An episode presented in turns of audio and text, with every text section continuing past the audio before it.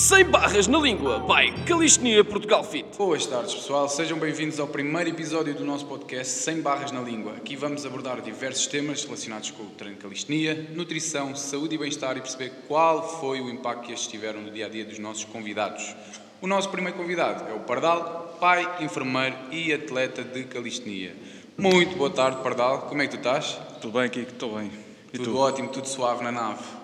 Tudo bem, ordem. Irmão, olha, já a começar aqui com a primeira perguntinha, ponto de partida, pá, tentar perceber também como é que isto tudo começou, como é que a calistenia entrou na tua vida. Um, Fala-me um bocadinho do teu percurso e a partir daí vamos desbravar mais. Bora. A calistenia começou com uma pausa por inúmeras lesões, uh, ganhei bastante peso, quase uns 18, 20 quilos a mais e entretanto tinha que fazer qualquer coisa, ainda estava na dúvida, correr talvez não gostava. Entretanto, um dia num circuito de manutenção vi uma barra a meia altura, para que é que isto serve? Vou à internet e encontro Australian Pull-Ups a serem feitos pelo Cricéria. Uh, um corpo, é pá, yeah, se calhar era bom ficar assim um pouco mais magro. Yeah. Um, entretanto aparece Franco Medrano a fazer Dragon Flag e depois vejo um front lever e fiquei, espera isto não é montagem, uh, bora lá experimentar, começar do, do zero nem dois pull-ups fazia quando fui para a barra mais alta, eram todos maus, uh, e comecei aí. Boa. Tens essas duas referências, Franco Medrano e Criséria, pá, não deixaram de ser aquele triggerzinho para o pessoal todo começar a treinar, foram daqueles que pá, tiveram uma enorme visibilidade pá, a nível de, de internets, YouTubes, e acho que quase toda a gente tem, tem esses, esses manos como referência, é quase, quase inevitável. Um, diz-me qual é que foi. Tu és enfermeiro, para quem não sabe, o Pardal é enfermeiro. Pá, e aqui uma perguntinha para ti é como tem sido a tua experiência em relação ao treino da calistenia? Um, sentes que hum, conseguiste progredir quando começaste a saber priorizar o teu treino, sim ou não? Um, como, é que, como, é que foi, como é que foi?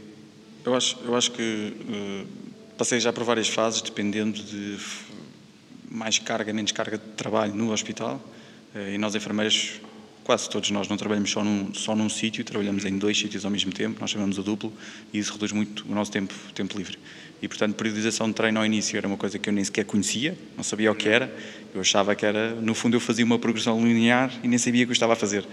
Um, e percebi que só um ano e tal, dois anos mais tarde, é que percebi, pá, se calhar se tivesse mais fundos de treino e uhum. conhecimento de treino, a evolução tinha sido muito mais rápida e muito, muito melhor. Uh, portanto, é uma questão de... Tempo? De, de, de... Começaste a treinar quando, desculpa? Já há uns... Eu comecei a treinar em 2018. 2018. Muito tempo.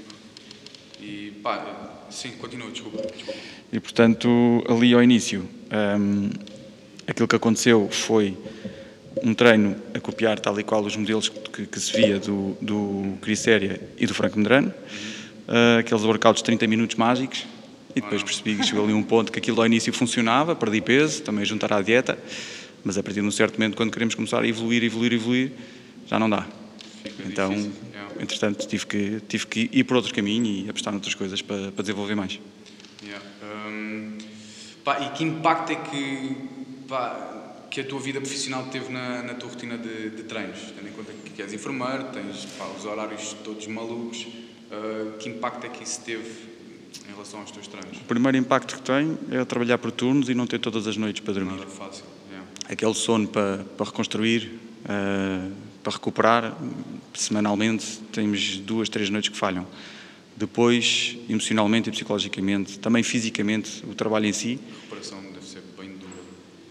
Tanto de perna como coluna, nós sofremos bastante. Os enfermeiros têm uma doença profissional, desde hernias lombares, e hum, chegou a haver ali alguns, alguns meses que queria, por exemplo, fazer, mesmo fazer uma pull-up, fazer um, uma plank no chão, por exemplo, uhum. e a dor na lombar estava lá.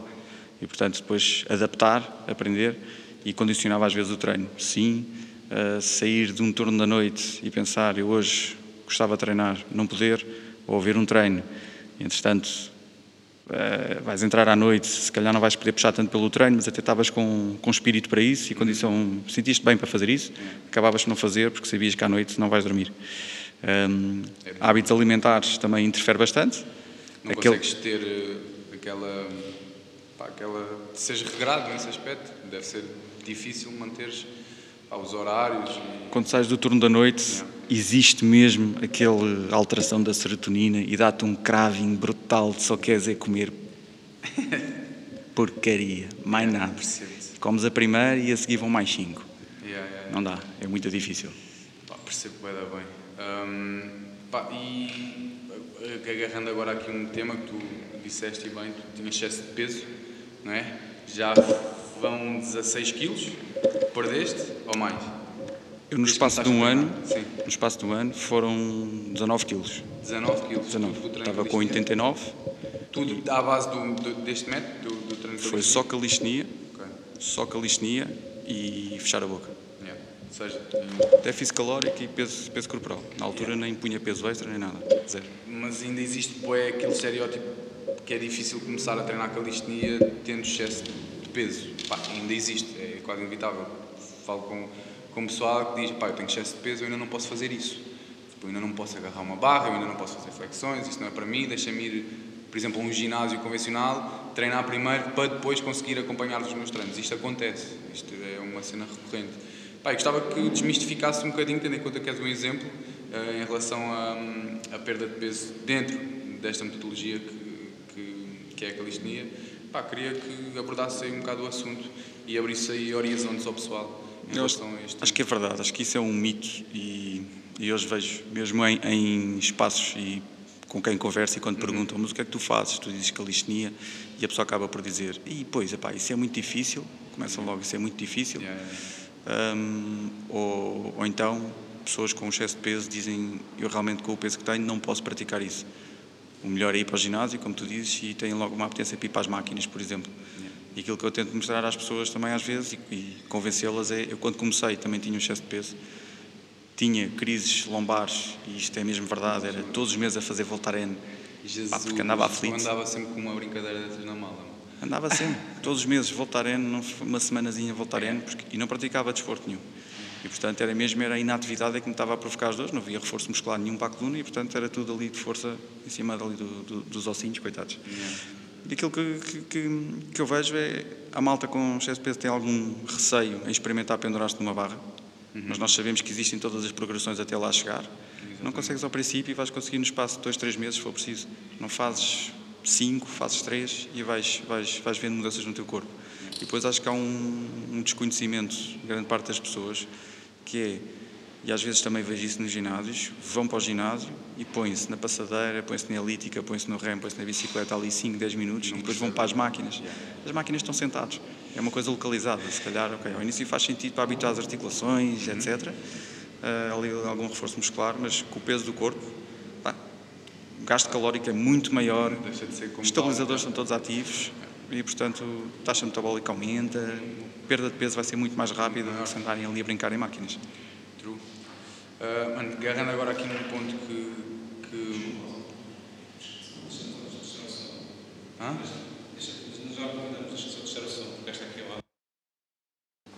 Mano, agarrando agora aqui noutro pontinho, ah, fala-me de uma experiência pá, que tenha sido marcante para ti, com alguma referência, pá, uma, sei lá, uma experiência que te tenha marcado, ou pessoas que te tenham marcado ahm, aqui dentro desta modalidade, da calistenia e, e desta comunidade. Eu tenho algumas pessoas que marcaram, tanto a nível pessoal, conhecer pessoalmente cá em Portugal e também pessoas no estrangeiro via Instagram. Assim, mais marcante, hum, e que foi aquele que me mudou a perspectiva também de treino, foi um workshop que houve no Porto com o Saibov.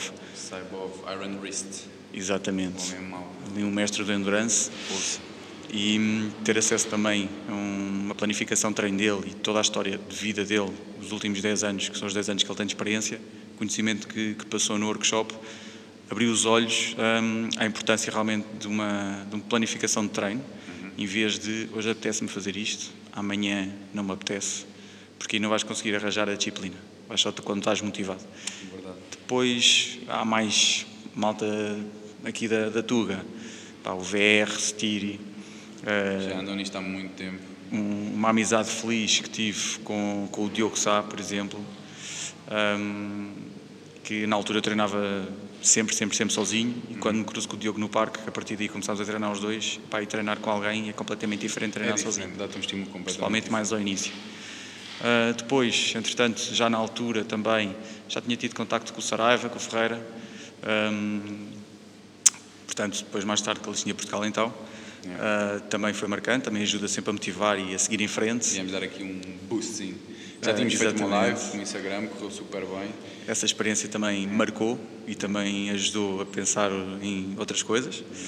Um, pá, depois pelo Instagram, acho que eu também quando comecei pelo Instagram foi mais numa de aprender. Uh, começou assim, percebi que, porque na altura eu pensava que em Portugal não havia assim tanta malta a praticar isto, pensava que era uma panca americana uhum. e nem sabia que havia, por exemplo, um leste da Europa fortíssimo nisto. Portanto, foi uma descoberta. E ainda hoje falo com malta de Canadá, Estados Unidos, América do Sul, um, e, pá, e todos eles têm influenciaram e continuam a influenciar também o meu caminho nisto. É, do, do é pessoal muito forte, pá. eu tenho visto com cada cena, principalmente pá, tenho tanto estáticos como, como dinâmicos, pá. por exemplo os colombianos, uh, os espanhóis também, são feras. Os mexicanos, tens a cena de Tony Gasly, que é um, um fera do caraças, que não sei o que é que, tem um power gigante. Uh, mas, yeah, isso estavas a falar ali há pouco de treinar sozinho versus treinar acompanhado. Eu, por exemplo, sempre treinei sozinho, Pá, e desde que começámos a criar esta comunidade e esta, esta família, é uma diferença absurda. Eu achava que gostava de treinar sozinho e que evoluía bem sozinho, mas pá, a verdade seja dita, por exemplo, quando vou ali para o, para o freestyle, pá, é uma cena. Imagina, é, é, tão diferente teres alguém ali a puxar por ti, a dar-te tipo, aquele feedback. Tu não tens tipo própria, própria sessão é completamente diferente. Tipo, a noção que tu tens tipo, do teu corpo no espaço quando estás a fazer freestyle, às vezes é uma e pá, acabas por ver tipo, num vídeo assim e é completamente diferente. E tens pessoal pá, a dar-te aquele apoio moral, tipo, a corrigir-te ou a ajudar-te em alguma coisa, a dar-te aquele like, é completamente diferente. Seja também em dinâmicos como, como em estáticos, acho que faz mesmo toda, toda a diferença. Eu acho que até mesmo dinâmicos, estáticos, raps. Yeah. Tu às vezes quando estás a treinar sozinho, yeah. se calhar eh, tinhas na ideia vis a fazer 20 reps de pull-ups. Yeah. E tu chegas ali 15, 16, estás a sentir que já estás a, a arder e vais largar a barra. Se tiver lá alguém a dizer assim, anda mais uma, anda mais uma, pá, tu vais é às 22 quando dás conta, o que é que aconteceu aqui? Fiz é, 22. É completamente diferente. É completamente Motivação diferente. é outra. Yeah. Em, em, relação a isso, agora tipo, é um ponto que eu, que eu acho que é, que é pertinente e que ainda existe também muito na cabeça das pessoas, que é o levar até à falha. Não sei se estás por dentro da, da coisa, mas imagina, o pessoal hoje em dia quando treina, principalmente a calistenia, eu sinto muito aqui, pá, sentem que têm que levar sempre tudo até à falha e que só assim é que tem um bom treino, só assim é que faz sentido. Consegues desmistificar também um bocado essa questão do levar sempre até à falha, se é preciso, se não é preciso? Tipo, que eu acho que é um, uma das questões que ainda está muito na cabeça das pessoas. Tipo, o pessoal vem aqui e é tudo na red light, estás a ver? E não é bem assim. E gostava que falasse um bocado então, desse assunto. Eu, eu passei por isso. Eu, quando comecei, levava todos os treinos, todas as um set, e na altura, lembro-me que eram só 5 pull-ups. Pá, e a quinta já era a falha. Yeah. Eu quando ia para o próximo set, fazia quatro e a quarta já era praticamente na falha. Não conseguias um, yeah, há, há, muitos aspectos a ter em conta no, no, treino até à falha. Eu acho que, tal e qual que o peso corporal, acontece a mesma coisa se estiver a trabalhar com pesos. Depende do objetivo. Se eu estiver a pensar em hipertrofia, eu quero levar o músculo muito perto da falha. Mas mesmo assim, nos primeiros sets do treino, eu não vou levar a falha porque eu tenho o resto do treino para fazer. Então, se eu levo o músculo à falha, depois tudo o que é ciclo energético muscular não, não, não vai ocorrer. Falhou, falhou, ácido lático já lá está e o treino não, não, não vais rentabilizar o treino no, no, no seu, na sua otimização máxima. Agora, se calhar no último set levar a falha, podes levar, desde que tenhas noção que se amanhã vais treinar, se levaste à falha, se calhar não vais recuperar a tempo e o próximo treino não vai ser muito proveitoso. O que é que acontece? Nós temos uma progressão, começamos com uma condição física inicial, levei à falha. Depois tenho aquele um rebound, aquele descanso, tenho a recuperação. Uhum. Se eu levar à falha, vai demorar mais tempo a recuperação. Depois não há uma otimização de evolução da condição física inicial. Portanto, temos que pensar nisso, se calhar. Mas lá está, depende do objetivo. Com o peso do corpo, normalmente o que eu vejo realmente o pessoal quando começa, todos os treinos é tudo até à falha, é tudo yeah. o máximo, o máximo, o máximo e facilmente entra-se num, no, no, no, caminho do chamado overtraining. Portanto, yeah. vamos tentar traduzir isto para português. Treina mais. Tre... Né? Yeah, yeah. Ok? E isso, ao contrário do que muita gente pensa, estou a progredir, pá, depois quando estou a dar conta, eu ando a dar o máximo, e se calhar ao princípio, se calhar um- Até que a coisa corre bem. até um certo patamar vão sentir que, pá, isto, sou uma máquina, eu não, não era capaz e agora estou a ser capaz. Mas vai chegar ali um ponto que é um patamar o chamado platô a estagnar, Não dá para evoluir. E depois, se calhar, levar até à falha com o peso corporal, nós temos uma coisa que é o músculo tem um desenvolvimento a um ritmo diferente que a articulação. A adaptação muscular perante uma resistência de força do peso do corpo é diferente da articulação. Portanto, o músculo, até, um gajo até vai se sentir bem e vai recuperar, mas depois começam os dores. Portanto, andamos a fazer push-ups até à falha, Yeah. todos os dias. Pá, atenção aos punhos, por exemplo. Depois começa a doer o punho. Ou então handstand push-ups, vamos, um atleta mais avançado. Depois começam os punhos também a sofrer. Começa o ombro, começa o cotovelo. Pá, portanto, é, é com cuidado e com o objetivo certo. Ora, nem mais. Mano, hum, pá, tendo em conta que um dos nossos temas, da nossa temática aqui é o Covid, tu, enquanto enfermeiro, consegues passar uma mensagem para quem não. não pá, este tema que anda aqui na berra, em relação às vacinas, para quem tem receio de tomar a vacina por. pá, porque acha que não é seguro, porque já sabes que isto anda aqui na berra e gostava que tu, enquanto enfermeiro, enquanto profissional da, da área de saúde, uh, desmistificasse um bocado e pá, explicasse ao pessoal que é, que é seguro, ou dar o teu ponto de vista. pronto. Relativamente à vacina do Covid, nós temos aí uma.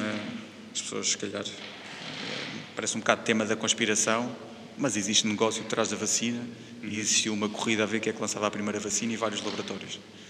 A partir daí tem que haver uma venda. Esta venda da vacina parte de uma necessidade global, uma coisa que nunca existiu, pelo menos recentemente.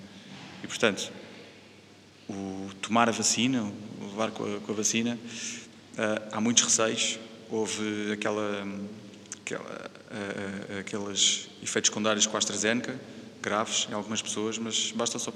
Primeiro, um, também é um bocado um mito. As pessoas têm que olhar também para os números. Imagina que toda a gente, se calhar, já fez um paracetamol, Benuron. Mas num dia, quantas pessoas fazem um Benuron e quantas pessoas, imagina que um Benuron num dia fazem 100 pessoas, o Benuron também tem efeitos secundários. E se calhar duas de 100 pessoas vão para o hospital com efeitos secundários graves. De um Benuron. Não é que seja uma reação alérgica, foi um Benuron, mas ninguém fala, por exemplo. Porque é uma coisa já banal. Agora vamos falar de um boom, como a vacina do Covid, perante a ameaça do SARS-CoV-2, e vamos ver quantos milhões de pessoas são vacinadas num dia. Se não houver ninguém com efeito secundário, era muito estranho, era praticamente impossível. Claro. Isso não ia acontecer. Agora, estamos perante um- um- um- uma zona, um território de negócio farmacêutico, de saúde, onde a corrida às vacinas será pela mais barata e a quem seja entregue mais rápido a um governo de X ou Y. Pá, mas também houve A muita- ver Pfizer, a ver AstraZeneca, a ver Moderna e, e Sputnik e o que for, acontece que criam também o medo nas pessoas. Porquê? Acho que primeiro o medo das pessoas partiu de a vacina vem do vírus. Aquela confusão, vou levar, vou levar o vírus, pá, pode mudar a doença, não é? Yeah. Têm receio. Estou a perceber que E, e, obviamente, levamos uma vacina da gripe, por exemplo, a sazonal, Mas tem que ter lá o bichinho também. ok, os sintomas podem surgir, Yeah. Mas é só pensar assim. A vacina, neste momento, também há um medo de foi pouco tempo testada. Há pá, Há várias razões que levam as pessoas a ter medo. Yeah, mas foi muita massa cinzenta à volta de- desta vacina. Isto, resumidamente, uh, uh, aspectos que levam medo desta vacina. Isto é, é o meu ver e muitos, muitos de nós que estamos lá no hospital e conversamos sobre isto, que é o tempo de teste foi reduzido, mete medo. Vão-me injetar uma cena que foi testada nem num ano. É o Covid. Efeitos secundários que houve com a AstraZeneca, houve malta a ter AVCs e problemas eh, de coagulação, circulatórios e a quinarem. Então isso eu vou levar qual? Isso eram pessoas saudáveis, eram pessoas com problemas, pá, sei lá, diabetes, eh, cardíacos. Houve Como é que. Houve pessoas que. dados. E isto é que é importante, que é, ah, eh, houve pessoas saudáveis a terem complicações graves com a vacina. Eram saudáveis até ao dia que foram parar ao hospital. Simplesmente até aquele dia não, sabia. tiveram nenhum, nada que estimulasse o seu sistema imunitário ou o seu organismo e também não procuraram um médico antes para um check-up, para saber. Montes de pessoas chegam ao hospital por um, um acidente na rua e quando nós fazemos as primeiras análises dizemos assim, olha, este, este, este gajo apanhado na rua com 40 e tal anos, afinal é diabético, hipertenso, tem dislipidemia e não fazia a mínima ideia. Por exemplo, faz eh, um exame, um check-up de entrada inicial, uma avaliação inicial e nos exames descobres que a pessoa até tem um tumor. E não sabia, percebes? Por isso é um bocado complicado dizer a vacina causou. Não, se calhar a pessoa já tinha. Se calhar agudizou qualquer coisa. Com isto não quer dizer que as pessoas antes da vacina tenham que ir fazer todos os testes e mais alguns. Mas acho que é importante não ter medo da vacina porque realmente, hum, ao contrário do que também se pensa, Ah, o vírus atinge muito mais pessoal de mais idade e pessoas doentes. Eu trabalhei em unidade de Covid, é verdade. Grande parte eram mais os velhinhos e havia uma tríade que são idosos, hipertensos e diabéticos. Todos eles tinham ou as três características ou uma delas. Mas existem diabéticos com 30 anos, É, é. ok? E também lá estavam com as costas batidas hum, e não saíram. Portanto, também há pessoas, e tivemos um médico da urgência, ah, um homem com boa estatura, corria todas as manhãs um bocadinho, manhãs, salvo seja com os turnos, né? depende dos bancos, e foi parar a uma unidade de cuidados intensivos, com o Covid. Portanto, a vacina é importante? Sim, é. Tem riscos? Tem. Mas se formos a ver à escala, são muito poucos, a sério. Eu, na minha opinião, é para confiar, ser vacinado e, se calhar, para um bem maior, também a pensar na comunidade. Se toda a gente estiver vacinada, estamos todos mais seguros. mais de certeza. Ultrapassar isto. O pessoal está fartinho. Depois há a dúvida. Sim. Agora sou vacinado e há a história do pessoal que foi vacinado e está agora positivo para o Covid. É verdade, a vacina da gripe também não é 100% eficaz. não é? A vacina do tétano, por exemplo, que todos nós temos, difteria, tétano, Mas a vacina não te vai impedir de apanhar Covid. Aquilo Pensei, que te só- vai impedir daquilo que é passado. reduz a probabilidade de apanhares Covid e se por acaso apanhares, os sintomas vão ser mais é... leves. Exatamente. É, é isto. E portanto a mesma coisa dizem assim, por exemplo, vacina difteria e tétano. Também tiveste a vacina quando eras miúdo e depois fazes 10 em 10 anos, agora já aumentou de 14 em 14 anos. Ok, há malta que até falha a vacina e nunca vai sofrer daquilo, mas é só pensar, porque 100% da população, basicamente, está vacinada para aquilo. Se calhar o difteria e tétano não é o melhor exemplo, mas para perceberem. Portanto, com o Covid tem que acontecer o mesmo. Yes. Pá, e aquilo que eu, que eu ouço mais o pessoal falar que tem receios é a longo prazo poderá ou não haver efeitos ah, que possam, sei lá, não sei quais é que são, mas tem muito receio que a longo prazo esta vacina, as vacinas que estão, estão agora a ser administradas ah, à população possam trazer ah, riscos. A vacina a longo prazo não parece que traga riscos. O Covid, sim, a longo prazo, parece trazer riscos. Mais uma razão para o pessoal ser vacinado. Há malta que teve Covid há um mês e nas suas atividades de vida diárias, só para subir umas escadas, só para ir às compras, sentem-se cansados. Yeah. Mesmo. Dizem Yeah, mesmo yeah. que eu não era assim. E malta nova.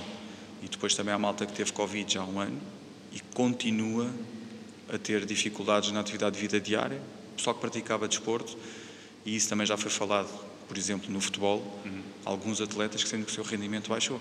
E eles fazem todas aquelas avaliações antropométricas durante o treino Yeah. e veem alterações de frequência cardíaca, por exemplo, que antes, numa, numa intensidade de esforço, se calhar vigorosa, andavam nos 170, 180 e agora estão nos 200, 210. Portanto, o coração tem que bombar mais para compensar uma falta de oxigênio que o pulmão já não dá. Yeah. ok? E, portanto, nessa área, acho que ainda é muito cedo para tirarmos conclusões, mas a nível do sistema de saúde também peca um bocadinho, porque pergunta a quem tu quiseres que teve Covid e perguntamos assim: teve o check-up pós-Covid, já fez um raio-x para ver como é que ficaram os pulmões depois da doença? E todas as pessoas vão dizer: por indicação médica, não. Por indicação do sistema de saúde, não. Mas a culpa não é de médicos, a culpa é quem está atrás do gabinete, da parte de, de, do Secretariado de Saúde em Portugal, é que acho que não tem mínima noção de- do trabalho a fazer depois. Yeah, yeah. Isto é assustador, mas lá está. Acho que era uma coisa que devia ser desmistificada e tu acho que és a pessoa certa para falar disto. Lidaste com muita coisa enquanto isto esteve aqui mesmo no pico. Teve a arder. Teve a arder. e pronto, pá, a mensagem a reter aqui é que pessoal não tenham medo de levar a vacina e vai ser bom para todos. E quanto mais rápido fizerem, mais, mais rápido nós saímos deste luto. É, é isto. O Covid vai ficar. Yeah. Nós temos que nos adaptar a ele. Yeah, tal e qual. tal e qual. Puto, e agora aqui passar para um tema diferente, uma rúbrica, a rúbrica do quebra-mitos. Tenho aqui vários pá, quebra-mitos em relação à calistenia hum, e ao exercício em si. Ah, eu vou-te mandar a aposta, estás a ver? E tu, pá, vou só ver, vou só sentir a tua reação. Ou, pá, e é fixe falarmos um bocadinho, não perdemos assim muito tempo, Ok. mas falarmos um bocadinho do, do que achas aqui dos, dos meus mitos. A calistenia é só para magrinhos. Mito. Mito. Um grande mito. A calistenia foi aqui para este E gordo. tu és o maior exemplo disso, Thomas. E não é só para magrinhos definido. Epá, não, não. Isso é um mega mito. Não, não é. Dá para toda a gente. Dá para toda a gente, todas as faixas etárias, e nós, enquanto Calistenia Portugal, somos um exemplo disso, porque temos aqui pessoal pá, dos 50 para cima que se têm dado muito bem e que não, não são magrinhos ou que não chegaram até nós magrinhos e que agora já se consideram os fibraditos, por isso pá, yeah, é um mito. Epá, é um lembra-me lembra agora, por exemplo, a malta se pesquisar. Há um tipo, um americano, acho que qualquer coisa. O gajo é em Brooklyn. Pá, o rapaz pesa 105 quilos, bem redondinho. E que dá bem. Consegue fazer 5 muscle ups de seguida. O quê? Pá, tá, tá. Tem que- tem que só, pesquisar. só pesquisar no Insta. E o gajo mostra treinos que ele faz. Yeah. Pá, não, isso, ele, ele- olha, ele acaba com esse mito assim, Muito rápido. nu- numa story. Olha, outra. A altura não tem influência nas skills. Mito. Mito. Mito. Tem, não tem? As skills, espera, vamos falar de skills. Todas um as que sejam. uma planche. Front lever plunge, por exemplo, Yeah. estamos a falar de alavanca com o corpo. Portanto, com qualquer alavanca, eu tenho um braço, digamos, uma, um segmento de resistência, outro de potência. Pá, é pensar como nos desenhos animados, quando tinhas o, o gajo do coiote atrás e a, uma, grande, um- uma grande madeira, a pedra no meio, para tentar catapultar o coiote lá Yeah. para cima. Pá, só ver a relação. Quanto mais comprido for a zona onde está o peso, mais força vais ter que aplicar na zona da potência, não é? E, portanto, malta mais baixa, tem o peso mais próximo do centro de massa. Pá, desculpem lá o pessoal com menos de 1,60m, mas vocês estão em vantagem. Estão em vantagem. Depois, porque esse mito é manhoso, porque às vezes o pessoal diz, então, mas os, quem, quem é mais alto também vai ter mais bíceps e vai ter mais dorsal. Yeah. Não, não funciona assim. Yeah. Tal e qual. Mas isso é um, é um mito. Ou seja, é mito. É mito. É mito. Mas atenção, malta mais alta consegue lá chegar. Vai levar é mais tempo, se calhar. Exatamente. Depois depende também, lá está, isto é tão individual, é tão individualizado que. Mas pronto, a maioria, yeah, o pessoal, mito. normalmente os pessoal mais baixo têm mais facilidade em, em chegar hum, a, a desbloquear estas skills, sem dúvida. Exercícios específicos para abdominal vão-te dar six-pack. Aquele exercício localizado. É um conjunto de exercícios. Não são só esses que vão dar o six-pack. Não são. Mito. Mito. Pá, é- imagina, tu fazes uns crunch e fazeres, sei lá, uns in and outs e isso tudo. Mano, verdade seja dita, não te vai dar six-pack. Não. Até porque são exercícios que não, que não têm um desgaste calórico assim tão grande. E aquilo que tu precisas, vá na zona abdominal, é mesmo ter esse desgaste calórico. Se calhar um compounds como elevações, push-ups e tudo mais. Six-pack é o que demora mais tempo a aparecer. Sem não é? dúvida. é a zona E mais trabalhas também na cozinha. E isto é, pá, isto é o que é. principal na cozinha. Yeah. Acho eu. Cozinha e hidratar, hidratar, hidratar. E depois queimar, queimar, queimar. Muita malta tem o six-pack, mas aquela gordurinha à frente não mostra. Exatamente. Não deixa ver. Tal e qual. Alongar depois do treino previne lesões. Alongar depois do treino previne lesões. Eu Dirias que é mito ou verdade? Mito ou verdade. Não existe uma opção do depende. E eu tenho, eu tenho a minha opinião em relação a isto. Eu Mas- acho que é ok. Então é assim. Na minha opinião, ah, a dúvida se calhar que surge é depois do treino, imediatamente depois do treino, ou Imediatamente depois do treino. Tu tens muito, imagina, duas horas depois, seis horas depois. imagina, tu tens muito aquela, aquela cena de quando, quando, quando acabas de treinar, tu vês logo o pessoal a esticar a perninha, a ir lá abaixo, a esticar o bíceps, a esticar o tríceps. E isso tudo é dentro disso que eu estou que eu estou a perguntar. se- Dentro disso, logo a seguir, Yeah, logo a seguir. vou dizer mito. Vou dizer mito. Nesse aspecto, logo na, na sessão de treino, para prevenir, é mais importante um bom aquecimento do que o alongamento no fim. Exatamente. Movement pré, warm-up dinâmico, aumentar a frequência cardíaca, aumentar a temperatura corporal. Isso para mim acho que é o essencial. E depois sim, a parte fundamental, o treino em si, hum, tem tudo para correr bem. Agora, o stretching tipo, pós-treino, não acho, não acho que faça muito sentido. opá, porque se tu já vais estar a dan- danificar fibras, se já há uma ferida, se já, pronto, isto falando tipo, por se já há danificação de fibra muscular, se tu vais dar um stretch maior naquilo que foi danificado, até que ponto é que isso te vai ajudar? Não vai. Não vai. Não Até vai. para quem pensa em construir músculo, não vai. Exatamente. É mais por aí. E isto cada vez tem havido mais estudos em relação a E nós, isto. nós na calistenia também temos a, a articulação sobre uma pressão que não está acostumada. Por mais que a gente treine, vamos sempre mais além um bocadinho. E no fim voltar outra vez ali a... a massacrar Exatamente. e não, não faz muito sentido. Agora, se me falarem de trabalho de mobilidade, flexibilidade, dentro da calistenia, flexibilidade, pá, isto é a minha opinião, é a minha maneira de ver as coisas. Se tu quiseres um mana ou um visite, acho que faz todo o sentido tu treinares flexibilidade. Se tiveres um propósito para, tipo, se quiseres desbloquear uma skill, acho que faz todo o sentido tu treinares flexibilidade. Agora, se me perguntares se é algo que eu devo implementar nos meus treinos, tendo em conta que quero, por exemplo, desbloquear uma plancha ou um front lever, não, não acho que seja interessante, estás a ver? Pá, isto é a minha visão da coisa. Tenho, tenho só uma, uma coisa a dizer relativamente a isso. Flexibilidade e mobilidade são, são dois conceitos diferentes, mas vamos tentar juntar os dois. Têm que ser trabalhados. Yeah. Agora, se calhar, trabalhar isso na mesma sessão de treino, onde eu vou fazer um treino de resistência, força, aí não. Yeah. A menos que, por exemplo, eu divido o meu treino em upper body, lower body. Então eu estou a treinar upper body. Nos meus tempos de descanso, se calhar eu posso estar a treinar a mobilidade do meu lower body. Podes, Ok. certo. Para rentabilizarem o vosso treino o vosso tempo de treino semanal, Yeah. fazem essa troca. Yeah, yeah. Na mesma sessão de treino, eu treino a força de peito e tríceps, por exemplo. Pá, e no, naqueles 45 a 2, 3 minutos de descanso, vou estar a fazer ali uns mega alongamentos e exercícios de mobilidade, Uhum. Isso, yeah, isso faz anca mobilidade, e yeah. posteriores da coxa, por Ah, exemplo. Dou-te o exemplo do, do handstand. Pá, um handstand contra a parede. 30 segundos. Tempo de descanso. Bum, esticas. E, por exemplo? Sentas-te, esticas as perninhas, vais lá à frente. 30 segundinhos nessa posição. Bum, voltas ao teu handstand contra a parede, saiu, bum, outro trabalhito É isso aí, acho que faz todo o sentido. A ver? Mas são trabalhos diferentes e muitas vezes o pessoal não consegue enquadrar isso no treino. Porque acha que são dois mundos opostos e que não se devem juntar. Isto é verdade. Exato. Porque treino é porrada no lombo. Pá, isto é verdade. O pessoal é, é, é assim, tipo, treino é para dar porrada no lombo. E este trabalho muitas vezes fica, fica aquém porque o pessoal simplesmente não sabe. E não sabe também qual é que é o benefício que pode tirar.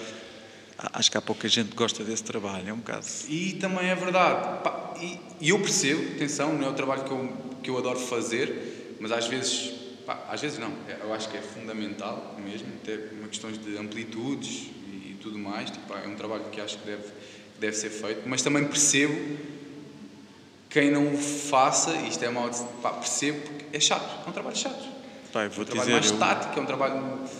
não gosto, Yeah. mas tive uma experiência com, o- com o Dima, Yeah. ah, lá em cima com ele, onde ele deu-me uma tareia. Pá, mas uma tareia que eu nunca tinha apanhado nos ombros Yeah. e no, no, no trabalho ah, da bacia.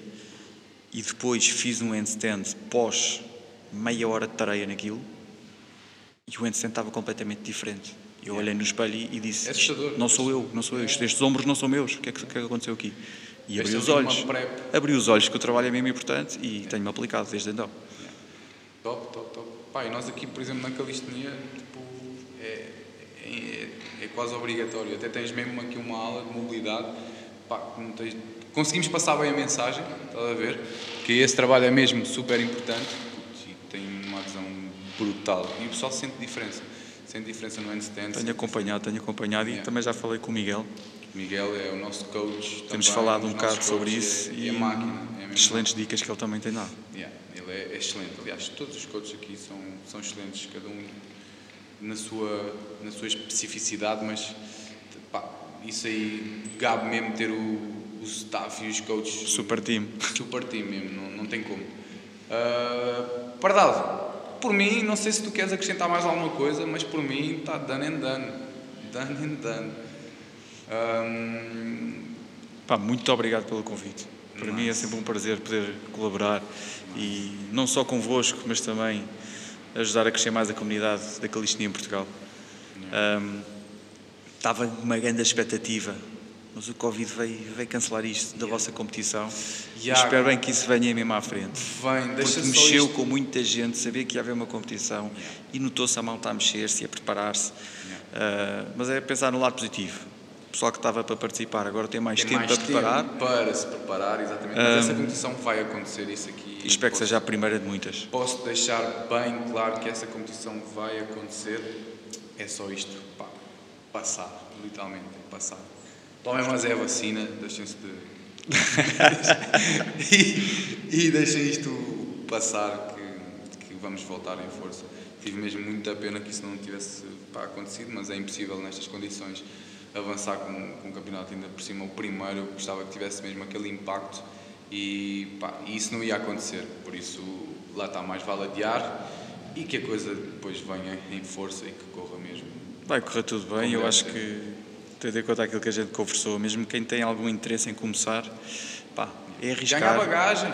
É yeah. aproveitar, por exemplo, Calistenia Portugal, vem yeah. cá, experimenta um treino. Yeah, tá Pai, tenho a certeza absoluta. Às vezes há uma grande cena, peso do corpo, ei, isso não dá nada.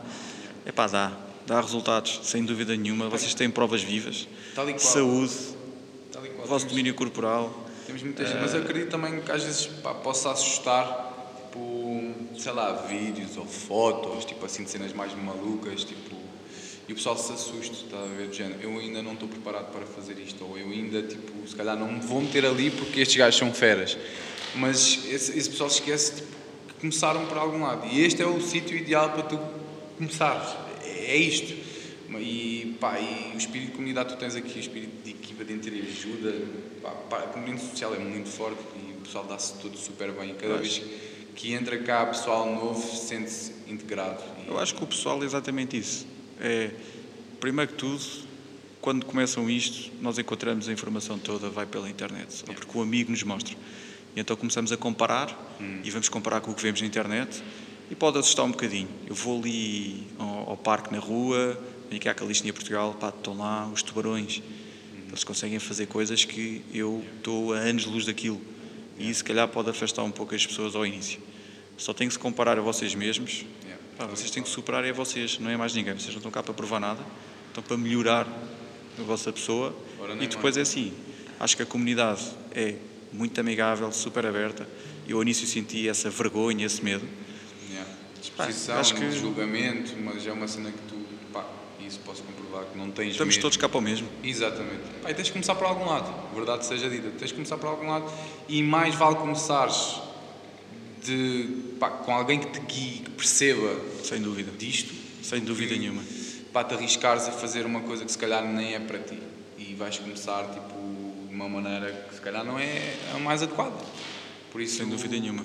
Yeah. É só ver assim, eu vou começar, vi uma imagem, quero aquilo, yeah. não estou a atingir aquilo, ou porque tenho vergonha, epá, vou desistir. Não. Se tiverem alguém a acompanhar-vos, vocês reduzem o tempo que levariam a atingir aquele objetivo que vocês viram na imagem. Vocês, em vez de levarem dois anos, é possível que levem seis meses. Exatamente. Agora é só fazer as contas. O que é que preferem? É, tal e qual. Nem mais. Pardal, muito obrigado pela tua presença. Foi o primeiro de muitos podcasts sem barras na língua. Espero que tenham gostado. Vamos querer o vosso feedback. Pessoal, estamos juntos e um abracinho. Um abraço, pessoal.